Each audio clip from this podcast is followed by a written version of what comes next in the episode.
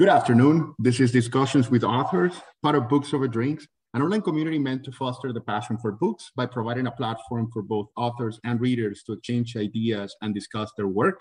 Uh, we're pleased to welcome Henry Jeffreys to discuss his book, Empire of Booze, British History Through the Bottom of the Glass.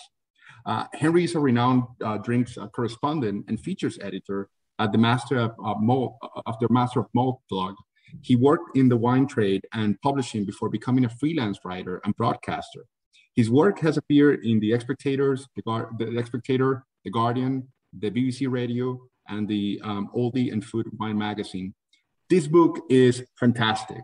Um, it looks at the source of modern drinks starting from the 17th century, presenting a case for British influence and its contributions to virtually every major alcoholic drink we come to, we've come to love. Now, booze is deeply ingrained in our society and a common part of our social conventions, uh, but its history is more complicated and richer than you think. Uh, it is also by, the byproduct of human ingenuity and imperial influence, of course. People say history gets to be written by the victors, but booze is a perfect case study on how a region in the small corner of Europe capitalized and influenced modern preferences one sip at a time.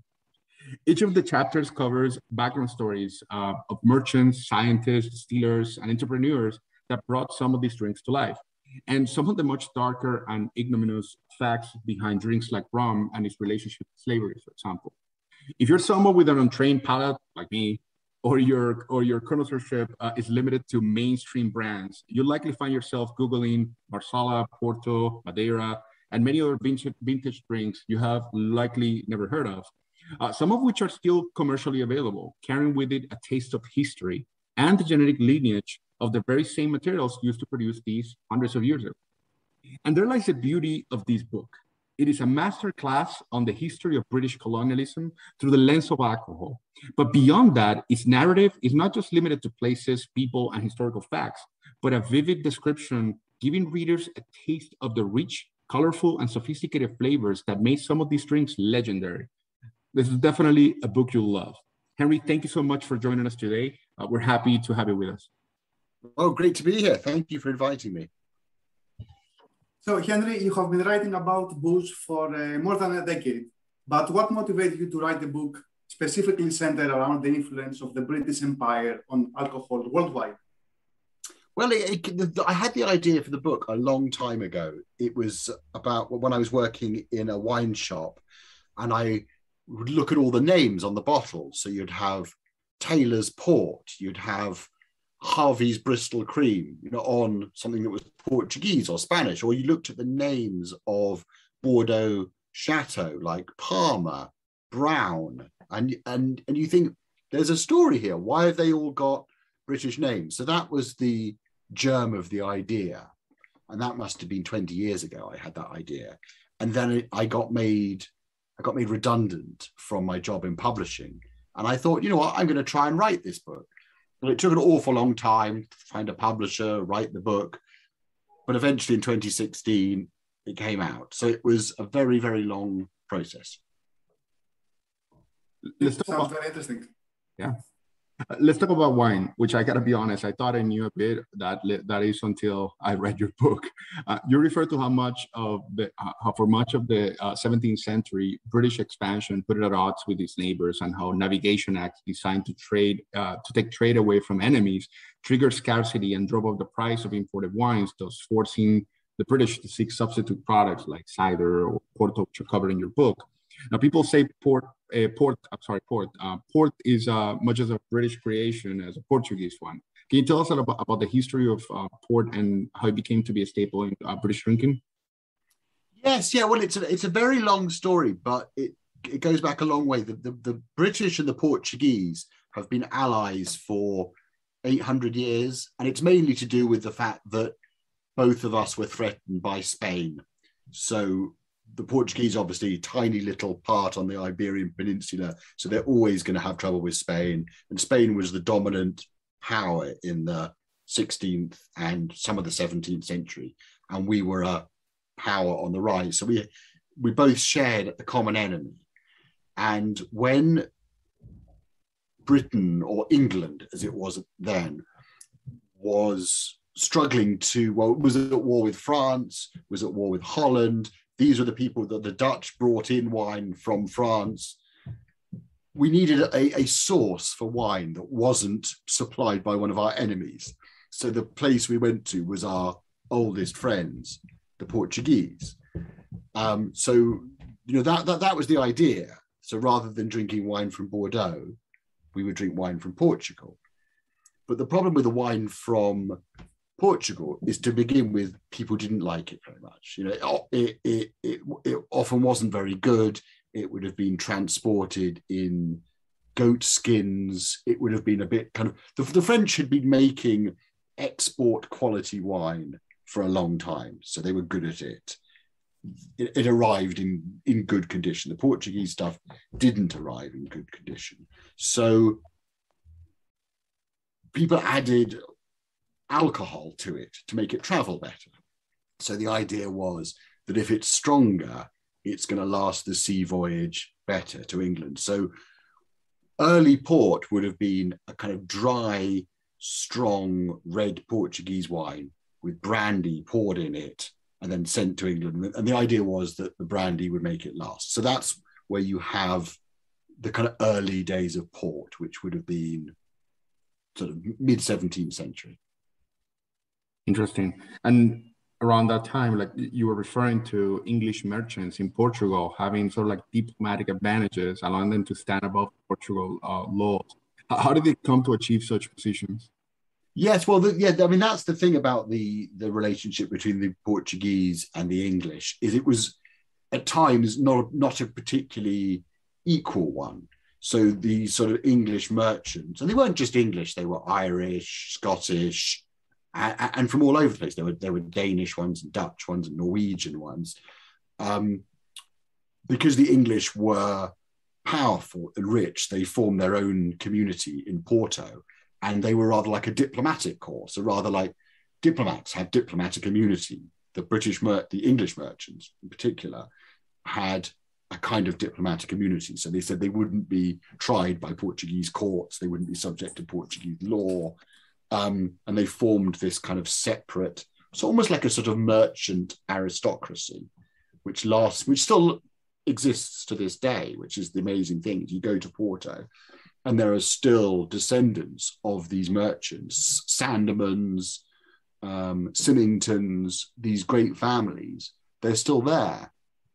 Though they have intermarried with the Portuguese and they all speak fluent Portuguese and fluent English. But if you met them, you would never say they're anything but English gentlemen, even though they've spent their whole lives in Portugal. So it's, it's very interesting the way those communities have persisted in certain places.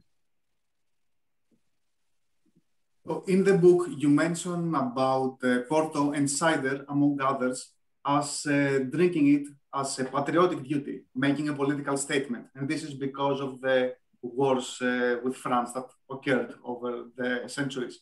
In general terms, what relationship do you think booze has with uh, politics and foreign affairs?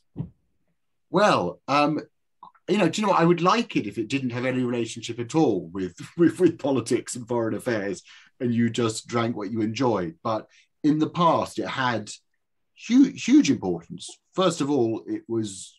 I mean, the, the book is really about the impact of politics on drink.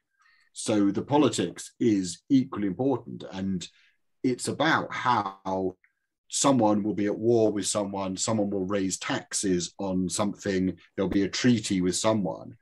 And then inadvertently, that leads to the creation of certain drinks. So the development of port because of war with France, or back in England, um, the development of high strength ciders as a replacement for French wine. And the interesting thing was that it became it became a kind of statement of your politics, even back in England, what you drank. So if you were a supporter of the um, I don't know how much you know about English history. Mean, there's a, there's a it, it, gets a bit complicated, but basically, if you were a supporter of King James, you were called a Jacobite and you would have been pro pro this is very loosely based but you would have been pro catholic and pro french So you would have drunk Bordeaux, especially in Scotland. So supporters of the Jacobites in Scotland would have drunk claret to show that they were supporting the Jacobites. Whereas if you supported the Hanoverians, who were at war with France, Protestant, you would drink port to show that you were anti-French and um, anti-Jacobite. So it was a sort of so you, so and, and this persisted for years. So if you read the novels of Patrick O'Brian, which are do you know the film Master and Commander? It's um it, it's that era, and people are judged on what they drink. So if someone has got some claret in, it's a sign that he's a Jacobite, a, a pro um, King James sort of element. So it, it, it's it was, and, and I, th- and I think it persisted right up until up until in some Scottish regiments they would lift a glass and then they would put it over their glass of water as a toast to the king over the water. So the Jacobite pretender, who you know there hadn't been a Jacobite king for 300 years, but the Scottish there were Scottish regiments, Highland regiments, who were still make, making a political point with their, you know, and it was a slightly ritual. You know, they weren't actually plotting to overthrow the government or anything, but they were showing a kind of um, old historic allegiance to a king, a dead king. So it, you know, it, it persisted for a long time. Yeah, and I found it very interesting also in uh, from what we read in your book in the U.S. after the War of Independence. That some drinks that were very popular among the British suddenly became very unpopular with the American patriots because they associated with the, all the colonial uh, rule. Yes, because rum was the drink of colonial America rum. rather than whiskey. And then whiskey became the patriotic um, drink for Americans. But that's also a lot to do with um, rum is a sort of coastal drink. So it's, you know, the, the, the molasses came from the, um, the Caribbean and it went up to kind of New England and stuff and was distilled on the coast. So boats would come up. Whereas whiskey was an inland drink and it was produced by people moving west. So as they went west, they would plant corn or, or maize, as we call it in England. And that would be used by, they were mainly kind of um, Scots and Irish to make a version of whiskey, but made with maize. So they were away from the coast where the rum was made, and they made then whiskey became the drink of patriotic Americans, whereas rum was the drink of colonialists. Yeah, very very interesting if you look how actually it shapes uh, history and today's drinking habits. Uh, yeah. so we see in the book uh, many different uh, technical aspects of the production of wine, beer, rum, and other liquors, from the ripening of the grapes to fermentation, oxidation, fortification, through adding uh, brandy, all of which are aimed to produce the drinks that we currently love. Can you tell us from those techniques which ones have sustained the passage of time, which ones may be similar to what was done 300, 400 years ago, perhaps? Yeah, that's a that's a really interesting question. I think the, the probably the, the drink that has persisted the most, though it has changed quite a bit, is red Bordeaux. So claret. So what we think of as um, you know the kind of archetypal red wine was developed. Oh, I mean, Bordeaux used to be quite a cheap wine. It was d- designed to be drunk pretty quickly after it was made. But in the 17th century, this chap called Arnaud de Pontac created the model for a wine that would last, and he sold it in London. It was called Haut-Brion, and you can still buy Haut-Brion. And it was like three times the price of normal wine. And it was designed to last. So it would you could keep it in a barrel or in bottle, and it would improve with age. And he concentrated on certain grapes like Cabernet Sauvignon, I mean, we, we, we can't be exactly sure what he was planting, but he chose some grapes over other ones. And he created the model for red Bordeaux, which took off in the 18th and 19th century. You had, you know, Latour, Margaux, uh, Lafite, all, all those famous names have their roots in the 18th century. And this wine, which the English called claret, became the model for red wine all over the world. So they planted Cabernet Sauvignon in Chile and tried to make Chilean claret, you know, very, very successfully. The same in California, um, the same in in Spain with Rioja. They they planted Cabernet, but then they started using the local grapes. But the model of making a high quality red wine aged in oak that could last for 10, 20, 30, you know, 50 years in bottle was invented in the 17th century. And, you know, we, we obviously we can't try 17th century claret, but it's probably not that different to modern Bordeaux. So I would say that that's the one that hasn't, probably hasn't changed that much. And uh, by the way, do you know why the British call it uh, claret?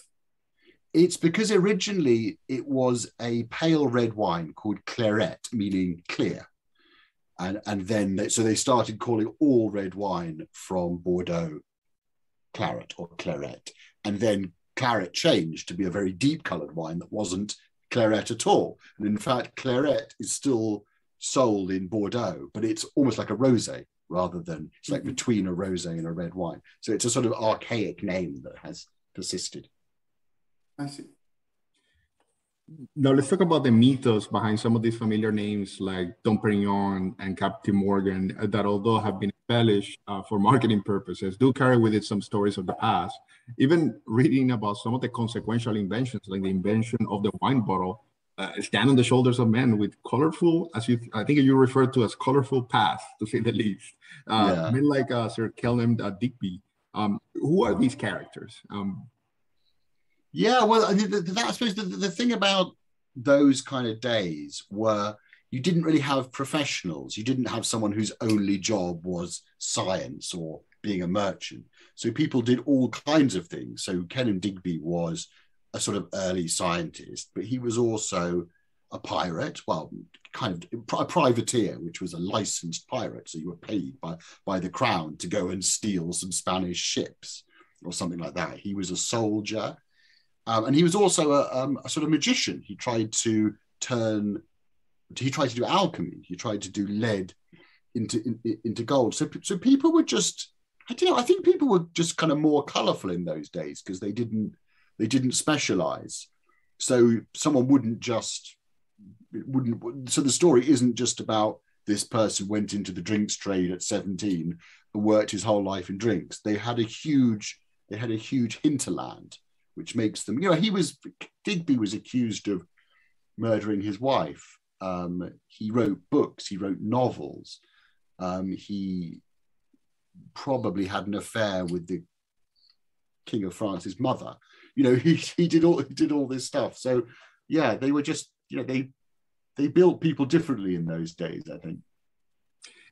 And, what's interesting about it is that all of these names and concepts that were just that have become just part of or ingrained in our everyday lives and they're just or that we just trivialize in a way they do have a backstory. I mean even stuff that you refer to as navy strength which is just a label that we may see there um, there is a story behind it on how it would how they would measure the alcohol content uh, which i think you described at length as to whether if they they would try to um, light it up or or yeah they would they would mix it with gunpowder um, the the rum, and if it didn't light, then it was too it was too weak, and they would say this this is too weak. You know, you're trying to sell me bad quality rum, and if it lit, then it was called called proof or navy strength, which works out at in modern terms at about fifty seven percent alcohol by volume, and if it exploded, it meant and probably you know probably too strong, but they didn't really mind because they were going to dilute it anyway. So th- there was no other way of measuring alcohol apart from that. Now, in chapter in chapter seven, um, really curious. You describe the taste of an 1875 Malvasia um, you tried at the Berry Brothers Wine Merchant a few years back, and you covered um, as you as you were covering some of the wines that seem to age well. Um, how would you describe for layman uh, the difference between an 1871 Malvasia and uh, wine and a much more contemporary wine we may just get somewhere? Yeah, well, I mean, you can't really compare anything to Madeira because Madeira, which is from a Portuguese island off the coast of West Africa, tastes like nothing else on earth. It doesn't taste like, if you think about what wine tastes like, people think of, you know, a Malbec or a Pinot Grigio, Sauvignon Blanc. You know, they're they're fruity, they're dry, they're light, you know, lightish. Um, Madeira doesn't taste like that. Madeira has huge acidity. It tastes of kind of sort of marmalade and oak and just all kinds of things. And the Malvasia, which is the sweetest kind, is very, very sweet as well. So it tastes almost like a sort of, almost like a sort of pudding, but with this incredibly intense acidity. And then it's just there's there's there's no comparison. And I suppose it, it's you know you were asking me about how wine has changed. Bordeaux was made to be to age without oxygen, so it was to emphasize those kind of fruit flavors. Whereas traditionally, wine that was aged would have oxidized, so the oxygen would have got to it. So you get totally different flavors. You get if you think about what sherry tastes like or what Marsala tastes like, it's those kind of oxidative flavors like orange peel, nuts, brown sugar, that sort of stuff. That's what you get in oxidized wine. And that's not what people want these days. So it's it's a taste of how wine used to be. You made me crave Madeira now. yeah, exactly. Yeah, I love them. I, they're not very fashionable, but when you if you get the taste for oxidized wines like tawny port, um, sherry, dry Marsala, very hard to get hold of, but you try it and it's just it's addictive. That kind of nuttiness and that um, the tang of acidity and that almost like hint of vinegar you get in them. They're just nothing else like them. Oh, amazing. I will definitely order one later tonight. There's you can get some very nice ones um, from Greece. You get traditional Vinsanto from mm.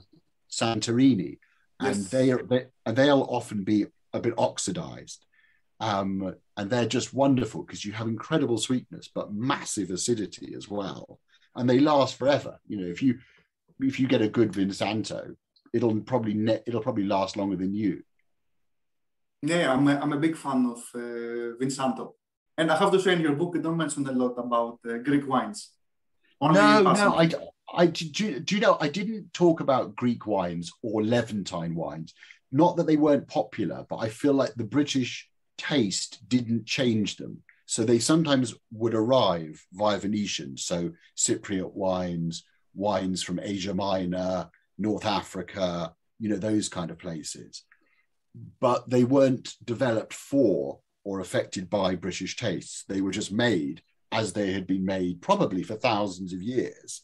And then they would turn up in London via merchants and they would be appreciated.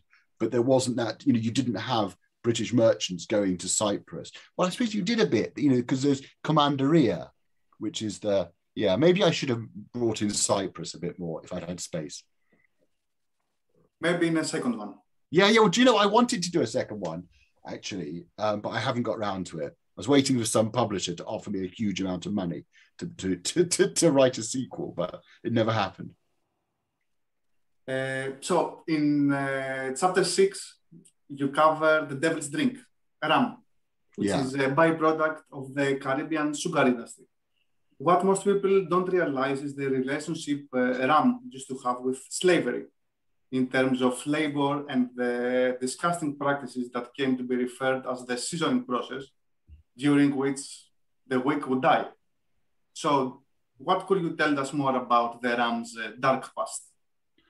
Well, I mean, it's all it's all pretty dark. It was a drink that was made because made possible because of slavery. So it was, you know, the sugar plantations were worked by by slaves in the Caribbean, in Brazil, in all these kind of places.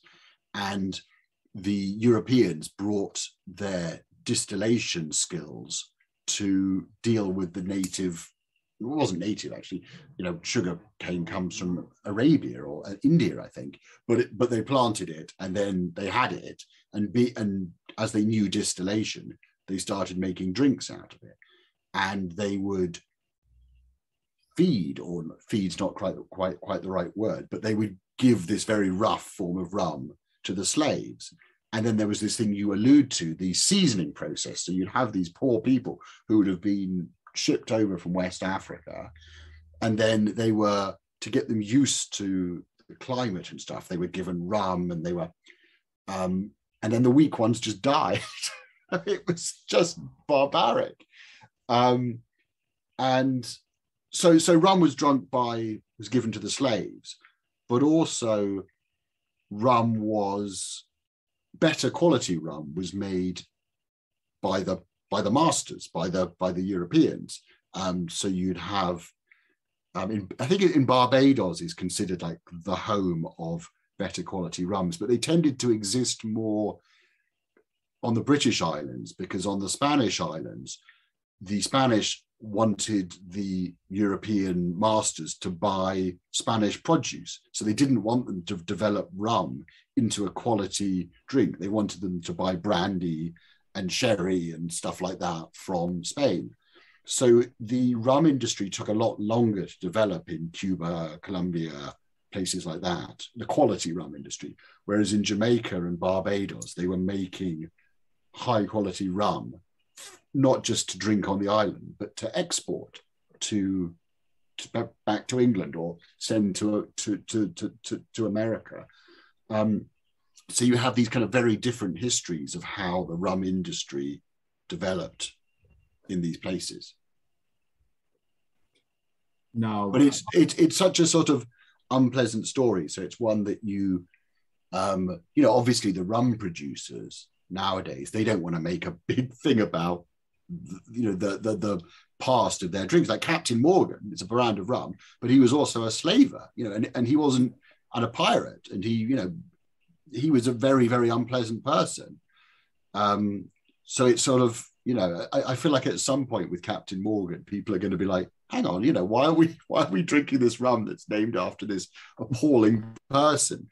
Um, so it's um, yeah, it's, it's it's one that people don't talk about very much, and perhaps perhaps they should. But at the same time, I mean, the rum industry is now a sort of multinational industry. It's not run by descendants of the slavers anymore. So, for example, Appleton Estate is owned by Campari, who are an Italian company. Um, so perhaps they don't feel that guilt or responsibility that maybe they should. I don't know. It's it's a, it's a very uh, complicated one. Yeah, it's a delicate uh, subject. Yeah. in a moment of joy, you cheers to a slaver with uh, Captain Morgan. Yeah. And also if you, you know, if you talk to people from Barbados, they are very proud of their rum. You know, even though the rum has a very dark history, they are they want people to drink Barbados rum and they want people to celebrate Barbados rum. The same with Jamaica. You know, they're very proud of the, this drink that has a horrible history. You know, is something wonderful that their country produces. So you kind of you don't want to put people off rum completely because it's what supports a lot of the Caribbean economy. So it's sort of it's a kind of you know you don't want to say don't drink rum because of slavery because it helps the Caribbean. It helps the descendants of slaves. So it's you know it, it, it's a. I'm glad I'm not in doing marketing for a rum company because it would be difficult. Now let's let's uh, let's switch to one of my favorite topics, beer. And I gotta oh, yeah. say, I'm a I'm a lager type of guy uh, which is without doubt a, world, a worldwide uh, favorite. Um, however, over the past years, um, in, and in your book you cover it quite well, that we've seen a revolution of the, the revolution of craft beer and uh, spearheaded by micro brewers. Um, you seem to attribute it to a form of protest against the, the, the of uh, common style lagers in the market, uh, starting in the U.S. and then proliferating, uh, prolif- um, spreading across the world. Um, what is the future of craft of craft uh, beers? Oh god that's a tricky one. I don't really i don't really know. I sort of i sometimes think that at some point everyone is going to start drinking craft beer but then if you look at the best selling beers in the world it's still heineken budweiser that kind of stuff. So though their market though their sales are, dec- are declining so the sort of even though craft craft is tiny but growing and everything else is huge but contracting. But I think kind of craft like beer, you know, let's say craft, it's a very hard thing to define, but let's just say it's beer with lots of flavor. I think is always going to be quite a small thing because people love something that's cold, refreshing. You know, they love their Corona and their Sol and their Heineken and things like that. So I think craft will, you know, I think it'll always be quite small. I think that by definition, it, needs to meet that standard, right? I mean, uh, in terms of like what to be considered one. Um, oh yeah, yeah. I mean, I'm just I'm I'm kind of generalizing hugely about what what craft mean because there's so many craft breweries that are now owned by Heineken or Budweiser, or and then it's like, are they still craft?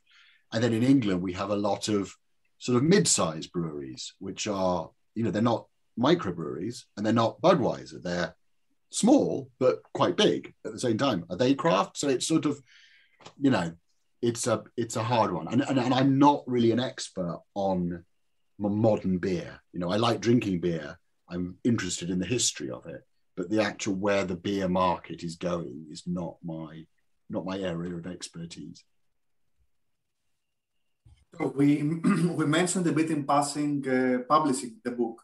So the book was published using uh, unbound.com, which is a crowdfunding website. Uh, we took a look. It's very interesting. What was your experience bringing this book to life? Um, it was, you know, it was hard because I, I had an agent at one point, and he was very keen on the book, and he thought that we would get a proper, not a proper publisher, but uh, you know, a, a traditional publisher to publish the book in about 2010, 2011 and it never really happened. When it didn't, I mean, it didn't happen at all, um, which was very disappointing.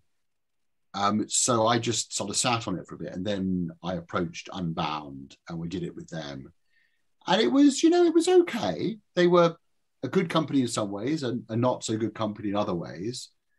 Um, but it was just, I was just very pleased to actually get around to writing the book. I was very pleased just to write it, which I never thought I'd be able to do, actually finish a book, and then to see it in print and see people responding to it has been has been incredible. And you know, just you getting in touch five years after it was published to say that you enjoyed it is wonderful. It's a it's a book that I mean, it wasn't a massive success. It sold a few thousand copies, but I still get emails from people. You know, I still get invited to do things. So it's one that it clearly struck a chord with people. Yeah, we're certainly pleased that uh, it got published in the end as well yeah. because we really enjoyed it. Good. So uh, we're approaching towards the end, and uh, before we close, we like to ask our guests what is their drink of preference and perhaps what kind of drink goes well with their book. Uh, it's a tough one with your book since it's about uh, booze, so I guess it's gonna hard to pick one but uh, which one would you choose? I would choose a dry sherry, so a Manzanilla or a Fino sherry, like Tio Pepe, something like that. That's my probably my favorite drink. It goes with any food, any book, and it's what I'm probably going to have in a minute. I just, you know, it's my. I always have. I always have a bottle in the fridge, and um, so yeah, a, a chilled glass of Manzanilla, best drink in the world. Perfect. I have to say, I drank maybe four different drinks while reading the book because whenever it's up there, I was like, oh, I crave this now. Oh, I crave this now. You say yourself in the book, you can you can take it as sort of like a, a drinking game in a way, uh, drinking your way through uh, every chapter. Um, it, it's it's definitely it was definitely our experience. yeah. Oh, good. I'm so glad you enjoyed it. We we, we certainly did. Um, all right, the book is called Empire of Booze, um, British uh, History Through the Bottom of the Glass. Um, it is by Henry Jeffreys. Uh, we'll share the link to his bio and the book for you to learn more about him and his work. Henry, it was a pleasure speaking with you today. Thank you for joining us, and we look forward to having you back. It was wonderful to be on. Thank you so much.